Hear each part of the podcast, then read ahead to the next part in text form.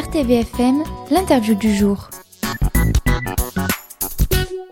Bonjour Florence Garot, vous êtes euh, enseignante de français au collège Saint-Michel d'Avignon, où vous avez commencé aussi une activité de coach que vous proposez de continuer à l'extérieur de l'établissement pour les élèves qui en auraient besoin.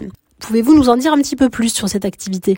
Oui, bonjour. Je vous expose euh, un petit peu les étapes de cette, de cette activité de coaching. Le problème qui se pose souvent pour un, enfant qui a des difficultés, c'est qu'il a du mal à se concentrer.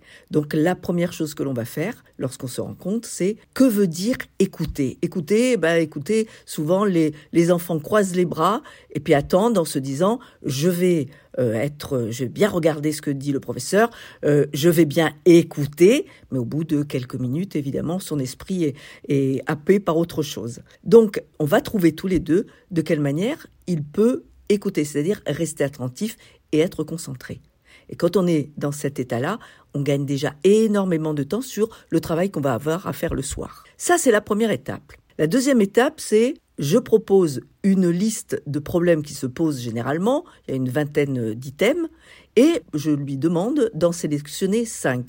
Quels sont dans ces 20 items les cinq éléments qui posent problème? Et c'est à ça qu'on va s'attaquer. Alors, ça peut être un problème de mémorisation. On, voit très souvent des enfants qui arrivent et des parents qui arrivent en me disant, ben voilà, moi je savais ma poésie avec maman, ou je l'ai bien entendu, dit la maman. Et puis, au moment, au moment de la réciter, ben, il n'y a plus rien qui se passe. Donc, on va travailler là-dessus. Ça, c'est la mémorisation. C'est le deuxième geste mental après euh, la concentration.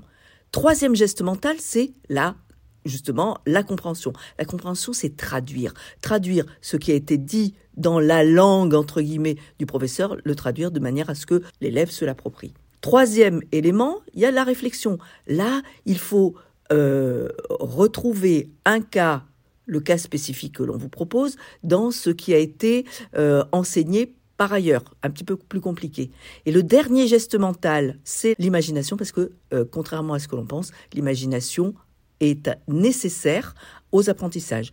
J'ajoute que je ne m'occupe que des apprentissages. Il n'y a aucun élément de psychologie, je n'interviens pas là-dessus.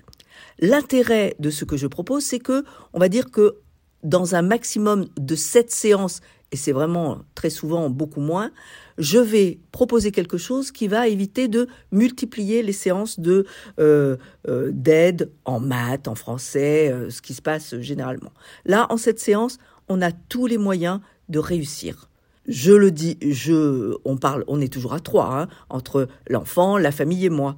Donc je vais, on va euh, s'assurer que l'enfant a bien compris ce qu'il devait faire. Les parents vont régulièrement le lui rappeler. Et puis, euh, bon, euh, là, il sera sur les rails pour faire des études qui euh, le combleront et aussi qui apaiseront l'atmosphère familiale. Parce que quand les enfants réussissent à l'école, je pense que l'atmosphère familiale est bien est, est, assurée, elle est beaucoup plus sereine. Et puis, on a des enfants et des familles heureuses, donc c'est tout ce qu'on cherche de toute façon. Merci beaucoup, Florence Garot. Merci, merci à vous. Au revoir.